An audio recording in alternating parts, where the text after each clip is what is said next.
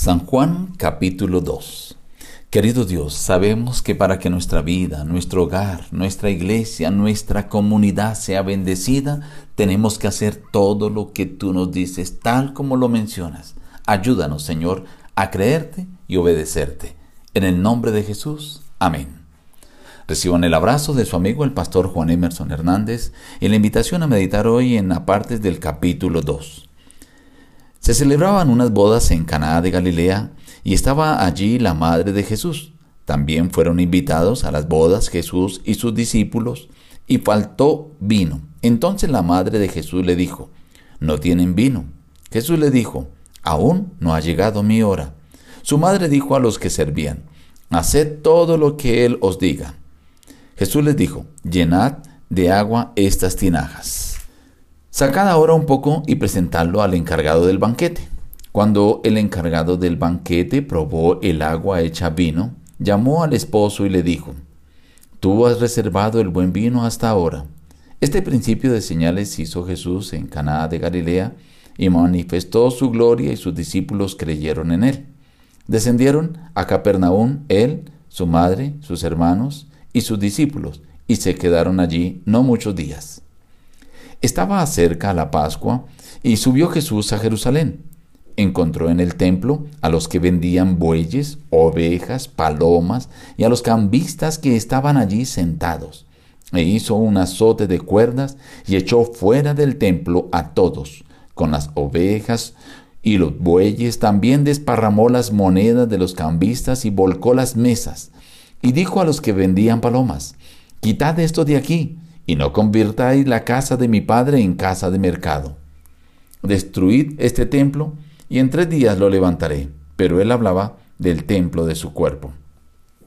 Pero Jesús no se fiaba de ellos porque los conocía a todos. Él sabía lo que hay en el hombre. Encontramos en el capítulo 2 el primer milagro de Jesús. Cosas interesantes para saber. Jesús hizo ese primer milagro en unas bodas. ¿Por qué? Porque Jesús quiere bendecir los hogares y Jesús se preocupa por los matrimonios. Faltó vino. Este era un problema muy grave para los novios, los que se estaban casando o recién casados, porque podrían llegar los invitados a apedrearlos porque lo veían como una afrenta al invitarlos pero no tener la provisión necesaria. Al parecer eran bastante los invitados, ya que dice que habían allí seis tinajas, en cada una cabía dos o tres cántaros.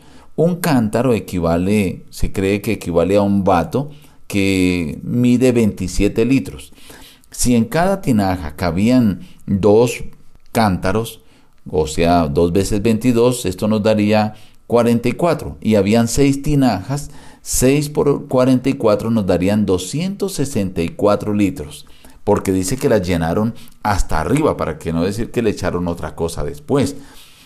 Esto quiere decir que para llegar a distribuir 264 litros de jugo de uva o de vino fresco, había muchos invitados allí presentes. Cuando el Señor le dice que saquen del vino y lo presenten al encargado, dice que él lo probó y fue en son de reclamo y de admiración al esposo, a decirle, todos sirven primero el buen vino y el último es el, no el tan bueno, pero tú has hecho lo contrario, has dejado el buen vino hasta ahora, e indicando que el milagro de Jesús era un milagro realmente eh, perfecto porque lo había convertido no en, algo que parecía vino, no, en un vino y de excelente calidad.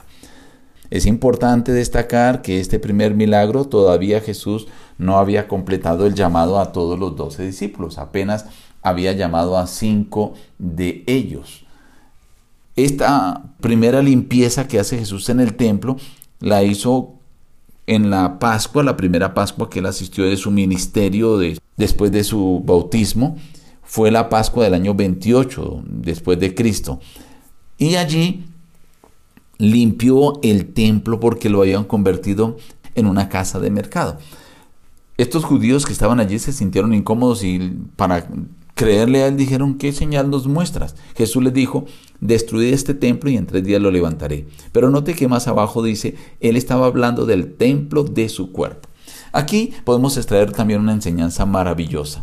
¿Por qué? Porque Jesús llega a limpiar el templo. Luego Jesús habla del templo refiriéndose a su cuerpo. También podríamos nosotros sacar una aplicación. Jesús viene a limpiar el templo de tu cuerpo. Él quiere limpiarlo, quiere darte bendición. Hay una orden que la madre de Jesús le dio a quienes estaban en apuros en la fiesta de bodas, cuando se había acabado el vino. Le dijo, haced todo lo que Jesús les mande. Estimado amigo, si tú quieres recibir bendición en tu vida, si tú quieres recibir bendición en tu hogar, en tu iglesia, en tu comunidad, debes hacer todo lo que Jesús dice en su palabra. Aunque parezca incongruente, porque ellos decían necesitamos vino y Él nos dice que echemos agua. No necesitamos agua, necesitamos el vino. Algunas órdenes de Jesús parecen incongruentes, pero si tú las obedeces tal como Él dice, recibirás grandes bendiciones. Nos despedimos diciendo, busca a Dios en primer lugar cada día y las demás bendiciones te serán añadidas. Que Dios te bendiga.